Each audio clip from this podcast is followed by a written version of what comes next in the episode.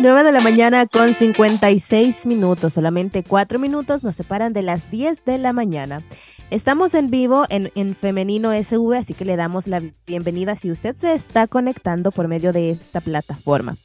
Ya estamos listas con nuestra invitada de esta mañana para iniciar con el tema. Tenemos por ahí a la licenciada Brenda García. ¿Nos escucha? Hola, buenos días, Liz. Muy bien. Aquí estamos ya. Un saludo para la audiencia. Bien, bienvenida, licenciada. Siempre es un gusto recibirla, porque así como nos, nos pregunta nuestra oyente Abigail, ella nos dice, ¿qué vamos a aprender hoy? Le hacemos esa misma pregunta entonces, licenciada, ¿qué vamos a aprender hoy? Bueno, esta mañana vamos a leer un texto y enfocarnos en una figura poco conocida de lo que es eh, los personajes femeninos bíblicos. Vamos a hablar de Rispa, a ver si les suena el nombre, Rispa.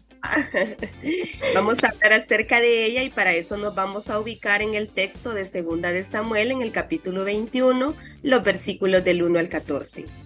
Muy bien. Entonces vamos a hablar de este tema y a mí me gustaba porque, bueno, previamente nosotras lo comentábamos, ¿no? El tema, me gusta todo, todo el tema como está estructurado de amor y resistencia, camino hacia la justicia, pero sin adelantarme más, entonces iniciamos, licenciada. Excelente, Liz. Este, me permite leerles el texto para ponernos en contexto acerca de lo que vamos a hablar. Yo voy a leer la Biblia eh, de estudio Dios habla hoy y dice así.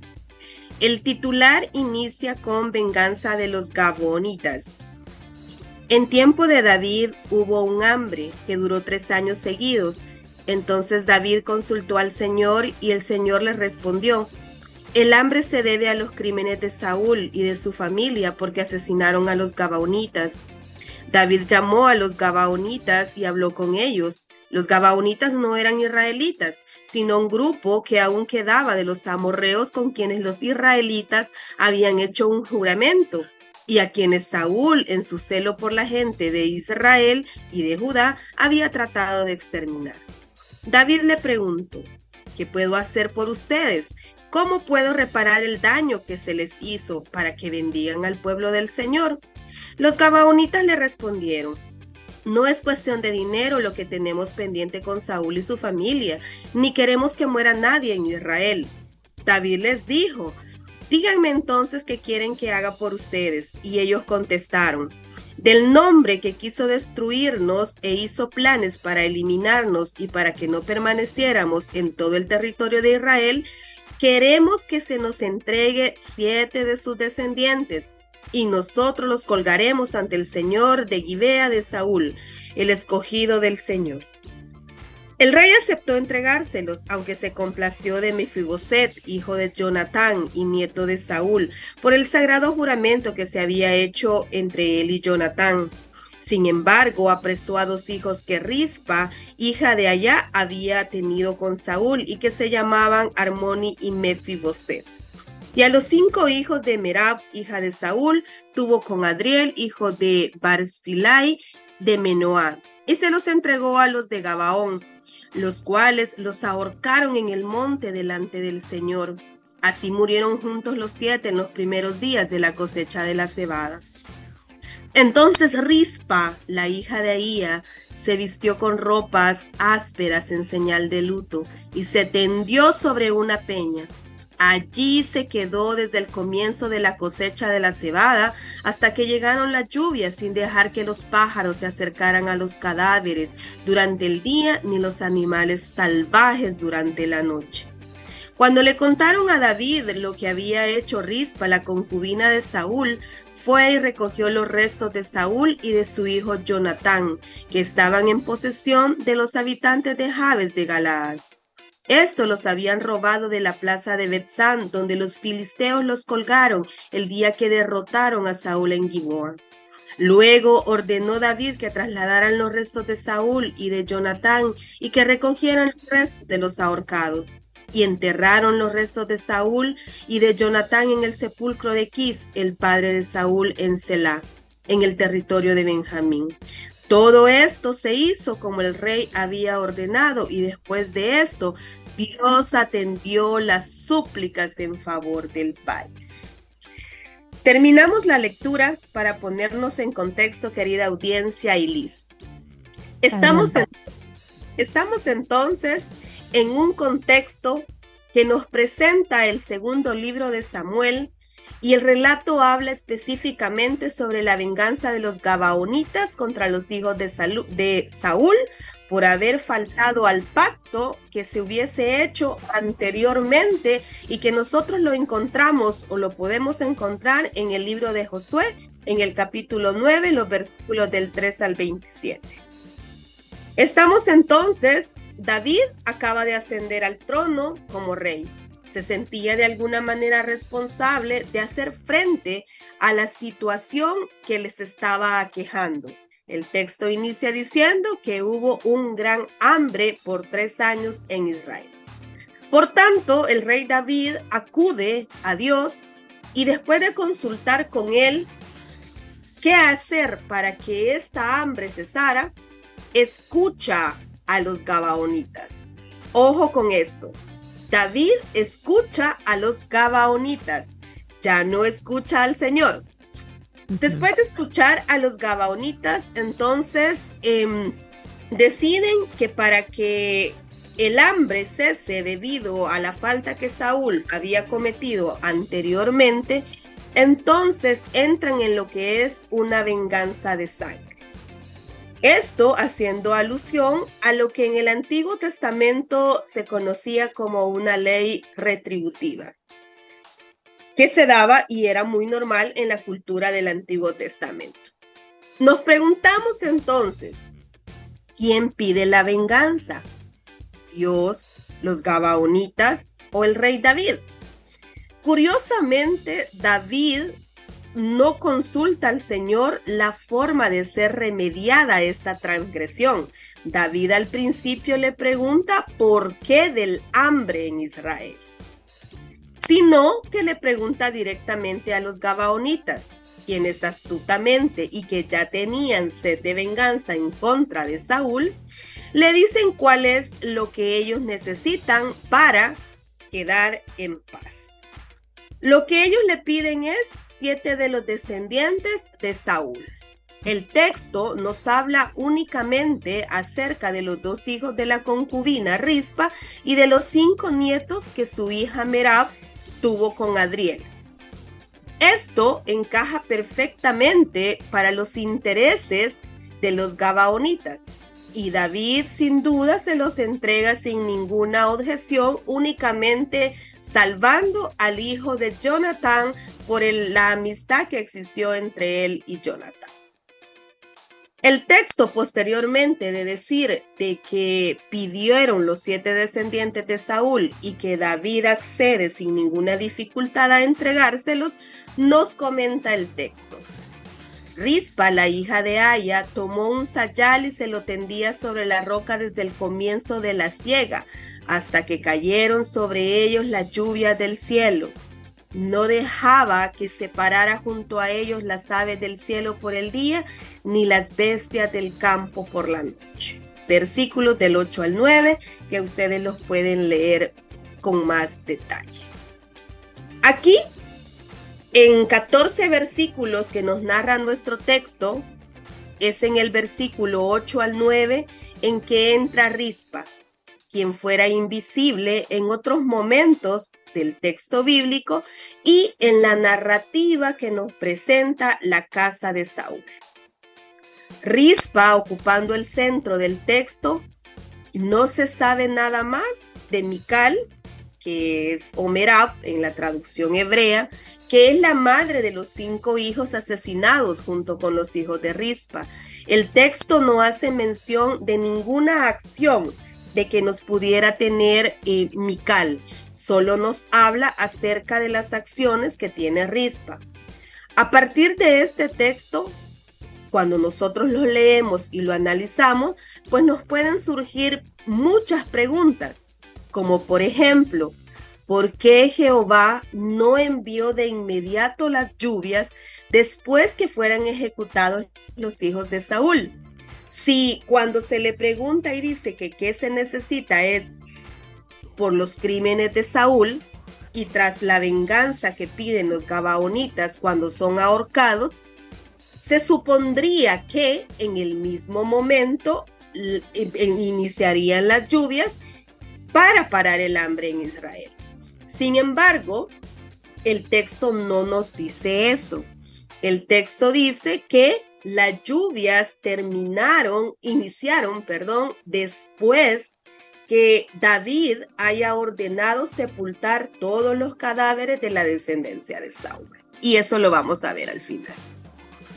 Bien, pareciera que la sequía no era tal, ya que sí hubo cosecha en el mismo tiempo de la matanza de los hijos de Rispa y de Mical. Eso lo podemos ver en el versículo 10.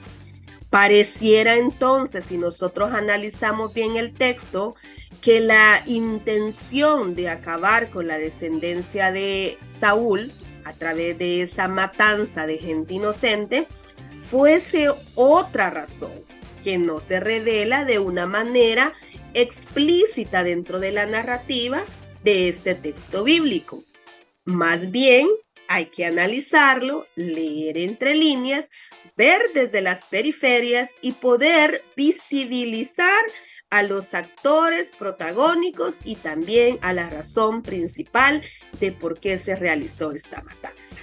Claro, ver, digamos, aspectos, aquí se ven varios aspectos también políticos, licenciada, que eso podría estudiarse también aparte, pero también quiero conocer el papel de la mujer entonces, este, este acto simbólico de Rispa, y eso lo vamos a ver ahora, ¿no? Excelente, así es. Muchísimas gracias, Liz.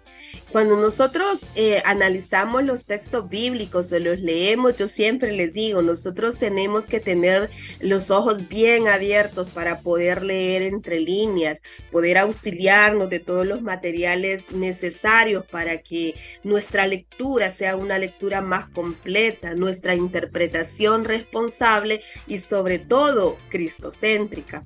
Entonces, veamos entonces algunos aspectos políticos que tienen que ver en relación a esta decisión de la matanza de los hijos de Rispa. Si nosotros retrocedemos un poco atrás de lo que es la historia de Rispa o la narrativa de su personaje en el Antiguo Testamento, nos encontramos que Rispa aparece primero en el texto bíblico donde se narra la batalla de la sucesión al trono de Israel, que se libra con Abner e Isboset. Esto relacionado con la posesión sexual de la concubina de Saúl. Aquí parece evidente que el intercambio de mujeres establecía relaciones de poder entre los hombres. ¿Por qué?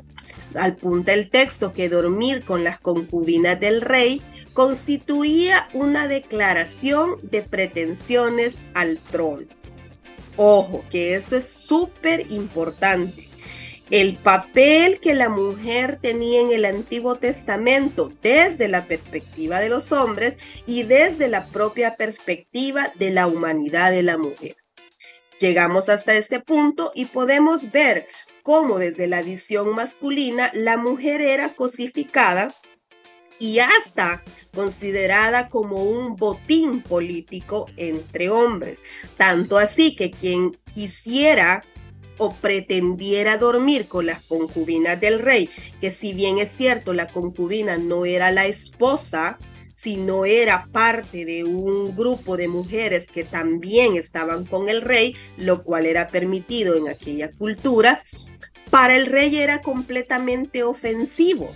Tanto es así que cuando Abner le pregunta irónicamente, que por qué le insultaba llamándole la atención por algo tan insignificante como una mujer, él expresaba en efecto la importancia que tenía esa mujer para ambos hombres como un medio para definir el poder. Las alianzas matrimoniales en el Antiguo Testamento se daban de esa precisa forma. Cuando dos personas con rango importante querían crear una alianza o establecer un plan político, la mayoría de veces era a través de una mujer, creando una relación de matrimonio o de concubinato. La concubina del rey podía ser una mujer extranjera, en el caso de Rispa, pero no podía ser considerada como esposa, sí concubina por su calidad de lo que era este, extranjera. Veamos entonces si avanzamos en el texto. Según algunos estudiosos del texto bíblico, apuntan a que la dominación o el éxito que David tuvo sobre otras naciones o sobre los demás hombres es señalada por sus conquistas militares que iban también de la mano por las conquistas sexuales. Aquí podemos ver en el Antiguo Testamento dos casos específicos, el caso de Abigail y el caso de Betsabé. La otra madre que está en la historia que estamos analizando esta mañana de Rispa es Merab o Mical, la hija de Saúl, hermana de la que fue entregada en el convenio con Abner. Entonces, aquí estamos viendo cómo las mujeres que pertenecían también a la corte del rey eran utilizadas para establecer estas alianzas y consolidar un poder. Y eso era parte de lo que hacían. David, Saúl y otros personajes del texto bíblico. Pero volvamos a nuestro, a nuestro caso. Estratégicamente, el texto nos dice que los gabaonitas le pidieron a los últimos descendientes del rey Saúl. Es decir, David, al entregar a estos descendientes del rey Saúl, no solamente cumplía con el pacto que se necesitaba para aparentemente reducir el hambre, sino que también eliminaba completamente la descendencia de Saúl. ¿Qué quiere decir esto? que al no estar ninguno de los descendientes del Saúl, no habría ninguna persona en Israel que pudiera reclamarle el trono a David. Y ahí nosotros vemos una razón política para mantener el poder de Israel. Asimismo, con la descendencia de Adriel, que son los hijos de la hija de Saúl, que es eh, Mical. Como vemos, David no parece ser como una figura tan neutral en esta venganza de los Gabaonitas. Tanto los Gabaonitas como David pueden tener algún tipo de beneficio a que la descendencia de Saúl sea completamente eliminada.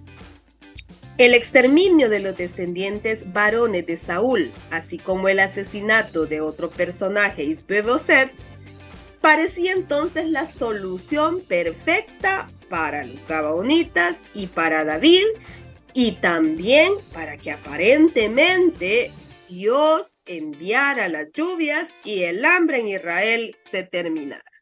Y así todos parecían estar bien, así todo el pueblo de Israel aparentemente volvería a su curso normal a través de una matanza de siete personas. No sé si tenemos algún comentario al respecto, estimada Liz. Vamos, vamos siguiendo el texto, vamos siguiendo el análisis y eh, vamos entonces ahora a ver el caso específico de Rispa, porque es, es necesario, como decía, de este tema podemos hablar mucho, pero por cuestiones de tiempo vamos entonces con eh, Rispa. Excelente. Bien, nos enfocamos entonces en nuestro personaje Rispa. En una sociedad en la de, como la del antiguo de Israel, la seguridad económica, como ustedes saben, de una mujer dependía de su vínculo con algún pariente varón. La mujer entraba a formar parte de la familia del marido, el esposo, cuando se casaba. Y si éste moría, ella seguía como parte de, de, esa familia, sujeta a la autoridad y protección de otro varón de su parentela. Esto es un valor que se eh, practicaba mucho en el Antiguo Testamento bajo la ley del levirato, que si su esposo fallecía, el hermano más cercano tenía que casarse con ella y así sucesivamente hasta agotar el último de los recursos para que la mujer tuviera esa protección. De hecho, cuando, eh, por ejemplo, eh, cuando se regresaba a vivir la, la mujer con el padre, si el marido había fallecido, la familia todavía mantendría la responsabilidad con respecto a ella. Aunque la mujer en el Antiguo Testamento y en la cultura del Israel antiguo no podía tener ningún tipo de propiedad o dinero a su nombre, em, las condiciones para sostenerse después de la muerte del, marido dependían prácticamente de la familia del marido, del padre o si había tenido hijas, de sus hijos. Pero cuando estos desaparecían, como es en el caso de Rispa, Rispa pasa a ser una mujer en total condición de mendicidad al no tener ni siquiera la figura de varón del esposo, ya que anteriormente el texto nos dice que Saúl había sido muerto y ahora sus dos hijos también están muertos. La estructura social de la vida de Rispa entonces es quedar en el completo desamparo y abandono. Rispa era una viuda y probablemente vivía con sus dos hijos hasta la ejecución de ellos, aunque no se nos menciona nada de la vida de sus hijos. Podemos deducirlo. La acción de David acaba completamente con la casa de Saúl en Israel. No quedaba ninguna figura masculina que respondiera por Rispa. Entonces, existe la posibilidad que ella permaneciera en el desierto después de la ejecución de sus hijos, como lo narra el texto bíblico, porque no tuviera a dónde más recurrir. Esa es una de las posibilidades.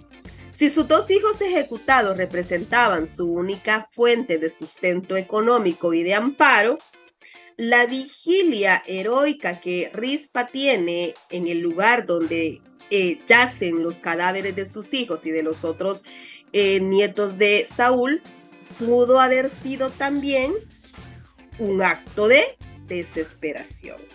No podemos saber. Lo que sí podemos imaginarnos que la condición de Rispa, siendo una de las concubinas del rey, su situación económica y social era completamente distinta a la que estaba viviendo en ese momento. En el desierto, abandonada, sin ninguna eh, comodidad y también sin ninguna esperanza de que alguien pudiera em, acudir a ella para ayudarla. En el caso de Risba hay muchos de los factores que nos hacen dudar, ¿verdad? En su relación de cómo, o nos hacen pensar más bien cómo pudo haber sido la relación que tenía con el rey Saúl. Lo único que tenemos claro que por su condición de concubina también tenía una situación económica y social bastante buena. Pero bien, Rispa, al permanecer al lado de los cadáveres de sus hijos, en vez de volver a la casa de su padre, porque el texto también nos señala, nos dice Rispa, hija de Aya. Cuando en el texto bíblico nosotros encontramos referencias tan directas a nombres también específicos, es porque el texto nos quiere dar a entender o a conocer una relación bastante estable. Entonces, podemos entender que el padre de Rispa todavía existía.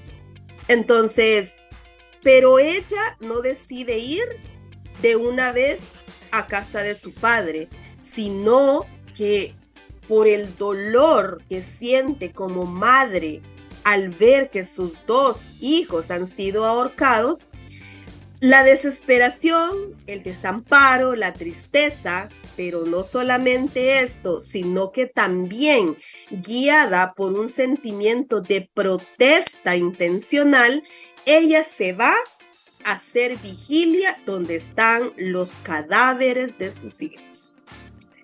Podemos pensar quizás que hasta la familia del padre de Rispa la haya apoyado en tal decisión, porque el texto nos dice que Rispa permaneció ahí desde el inicio de la cosecha de la cebada, lo cual dura seis meses. Imaginémonos una madre durante seis meses cuidando el cadáver de sus hijos, porque a todo esto es importante recalcar que un cadáver o una persona muerta, fallecida en Israel, tenía que ser sepultada porque esto le honraba a la persona. El hecho de que el texto diga que los cadáveres estaban tirados a la intemperie es una gran afrenta contra la familia y contra la misma persona. Podemos decirlo nosotros ahora como un acto total de deshumanidad. Rispa está ahí frente a estos siete cadáveres haciendo vigilia, protestando con su propio cuerpo ante la matanza, la injusticia que se ha llevado a cabo con sus hijos. El texto dice que estuvo días y noches ahuyentando a los animales para que no se comieran los cadáveres. Rispa representa, representada en el texto como una víctima pasiva, violada y cosificada desde su primera aparición en el texto bíblico, invisible quizás hasta este capítulo en el versículo 8, pero no es tanto así. Eh, Rispa es una mujer que sin decir ninguna sola palabra en el texto, nos dice muchísimo más con todas las acciones que ella realiza ante la injusticia y la sed de venganza de dos grupos de poder. El grito silencioso de Rispa nos va a decir muchísimo. Es escuchado por personas, pero no solamente por personas, sino por el Dios de la vida. No sé si hay comentarios, estimada Liz. Sí, licenciada, ahora que usted nos está mencionando todo esto de enterrar a los muertos como una manera de dignificar o de vindicar a las personas, me recuerda mucho a los casos que lamentablemente aún se dan en la actualidad, ¿no? De madres que buscan a sus hijos desaparecidos, madres que, que desean tener, aunque muy en el fondo saben que la muerte es una posibilidad bastante grande en estos casos de, de desapariciones ellas siguen buscando, siguen ahí, siguen en, vela como, como rispa, siguen sacrificándose ellas mismas para encontrar o hasta encontrar a sus hijos.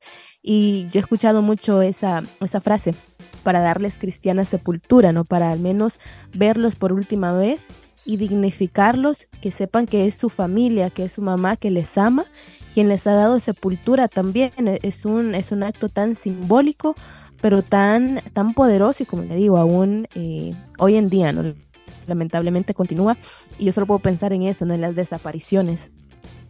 Sí, sí, sí, exactamente. Eh, a mí, estimada Liz, estimada audiencia, cuando estaba como eh, estudiando este texto, me envió directamente a una historia real de una, hay un, documental, no voy a hacer, no voy a hacer este, el, el, el, el, ¿cómo es la alusión directa? Pero en una de las plataformas hay un, hay un documental de una, eh, una mujer mexicana que se llama tres veces, ay, la muerte, las tres muertes de Mirabal es el apellido.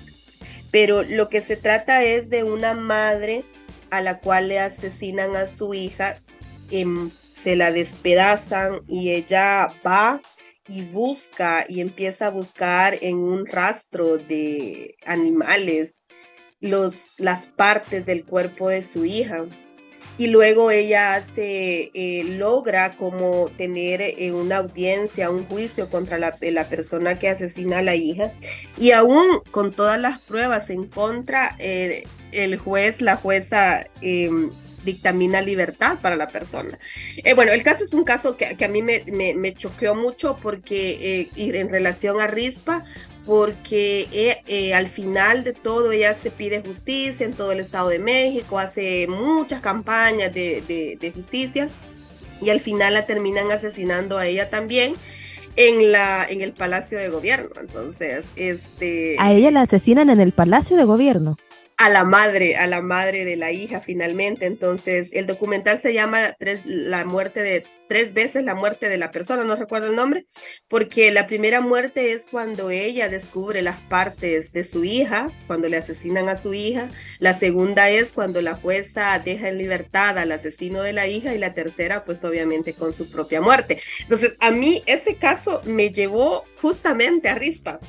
Me llevó a Rispa porque eh, Rispa está ahí con sus hijos está ahí cuidando cada una de las partes del cuerpo de sus hijos, porque no solamente representa el cuerpo físico, sino la humanidad en sí misma. Entonces, eh, me llevó muchísimo. Ustedes pueden verlo. Yo con mucho gusto le, le verifico los datos, Liz, para que podamos comentarlo después. Pero sí, definitivamente el caso de esta madre mexicana que al finalmente es asesinada es el caso de muchas mujeres que cuando piden justicia, este también tienen una eh, consecuencia y muchas veces esta consecuencia es también la muerte.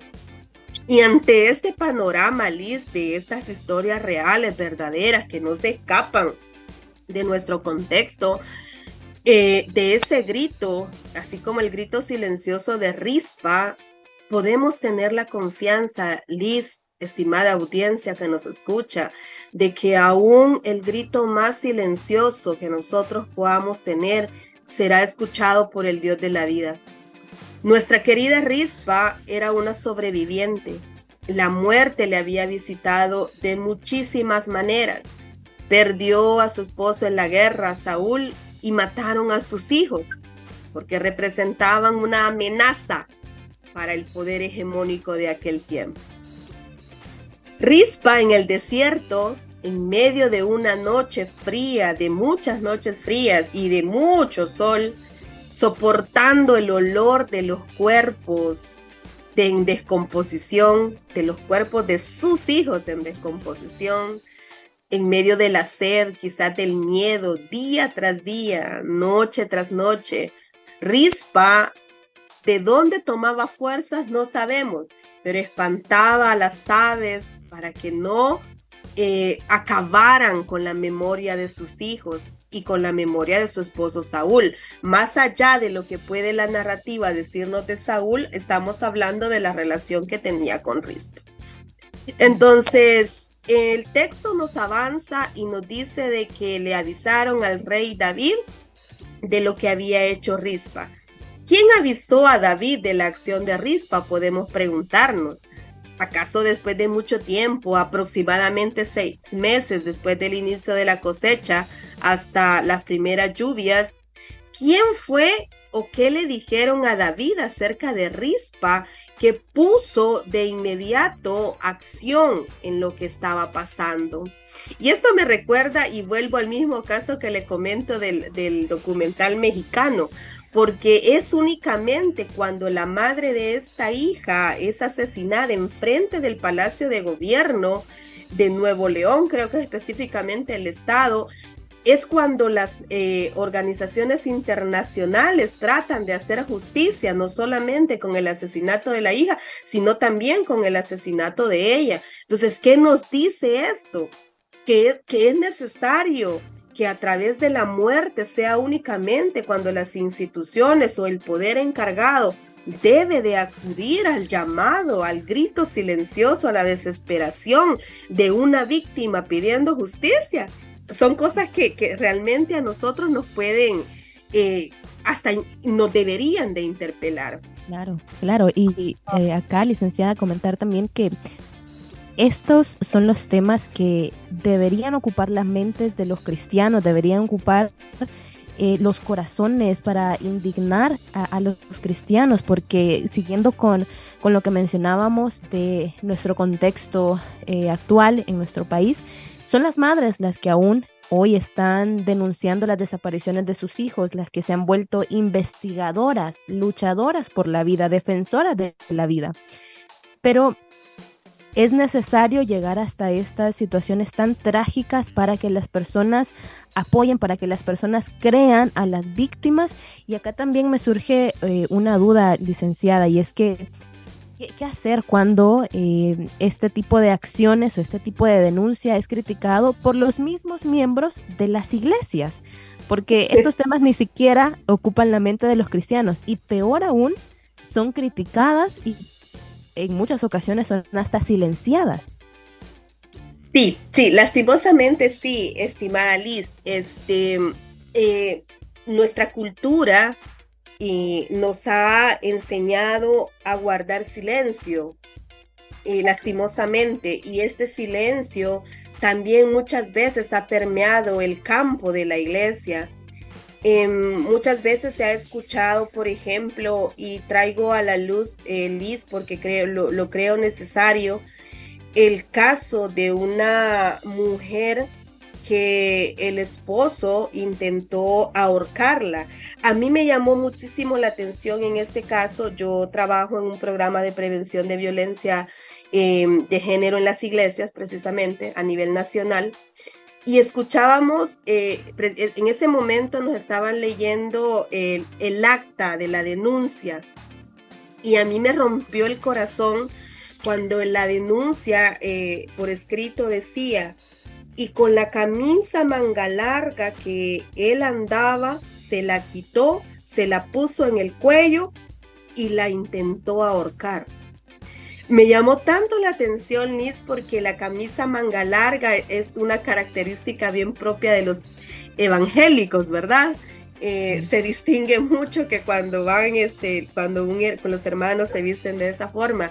Me llamó tanto la atención como decía, se quitó la camisa manga larga que andaba y la intentó ahorcar. La respuesta a esta denuncia, Liz, para no hacerle el cuento largo, querida audiencia, es que el pastor de la hermana que, fue agredida le dijo de que ella no era quien para, para juzgar al esposo, que le dejara la justicia a Dios y que quitara la denuncia.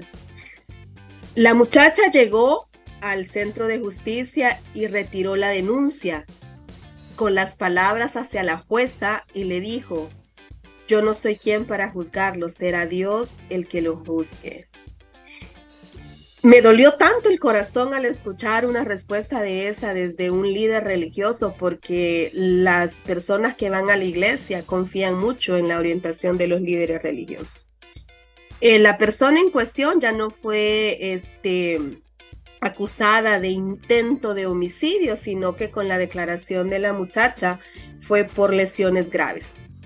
Entonces, esta realidad es de nuestras iglesias, estimada Liz, y esto que yo digo, y me permito eh, comentarlo por lo mismo, porque es lo que nos tiene que interpelar, indignar a quienes nos llamamos cristianos. Claramente. Gracias a Dios, ahora las leyes en nuestro país hay delitos que se persiguen por ley y no por denuncia. Y en el caso de la agresión a mujeres, en muchos casos así es. Pero en este caso, Liz, yo siempre he dicho y lo mantengo, Dios hace su justicia sin lugar a dudas, sin lugar a dudas. Pero también ha dejado los medios para que puedan ser atendidas las personas en su justa medida. El caso de Rispa es un caso de muchas mujeres salvadoreñas, mujeres salvadoreñas de nuestras iglesias. En el caso de nuestro texto, pues Rispa se convierte en una auténtica creyente. Ella está ahí esperando justicia a través de un acto de resistencia, un acto de amor, un acto de profunda humanidad. Lo podemos ver este acto, que ella está ahí en medio de la muerte llena de dignidad y valentía. En medio de esos cadáveres, en medio de toda esa injusticia, la dignidad, la valentía, el amor y el honor de esta mujer es lo que se hace visible. El texto nos dice que Dios aplacó su, la, o cesó la sequía cuando dice que hubo pasado todo esto, y así termina el texto, pero cuando hubo pasado todo esto es una forma muy ambigua de terminar. Cuando hubo pasado qué? el acto de David de entregar los cuerpos o cuando hubo escuchado honestamente el grito silencioso de Riz. Rispa es una mujer, una total servidora de la vida frente a todas las figuras que se convierten en asesinos. Rispa no solamente lloraba la memoria de sus hijos, ella tuvo el firme propósito de restaurar la dignidad humana de estas siete víctimas abandonadas. Su respuesta ante esta masacre es una afirmación de la humanidad en medio de la deshumanización. Rispa se mantiene viva en medio de la muerte, rodeada de cadáveres. Ella da total testimonio a la vida y de la vida, y que no será la muerte quien detenga la última palabra que viene de Dios. Amén. no sé si hay comentarios. Y estamos con el tiempo. Sí, sí, sí, pero quiero compartir antes algunos comentarios que nos llegan a nuestro WhatsApp. Por acá nos dicen, e-, excelente estudio bíblico por parte de la hermana. Y también nos están compartiendo el nombre del documental que usted nos mencionaba. Excelente. se llama Las tres muertes de Marisela Escobedo. Exactamente. Es un, es un documental que se los recomiendo que lo vean. Muy bien. También tenemos más comentarios en nuestra página de eh, Facebook. Nos dicen, em, tenemos por acá a Esme River que nos dice, interesante, me encanta el tema. Saludos desde Sevilla, España. Daisy García Funes dice, el Señor permite que tengamos estos temas con un propósito muy especial. Ojalá, ojalá podamos reaccionar como hijos de Dios.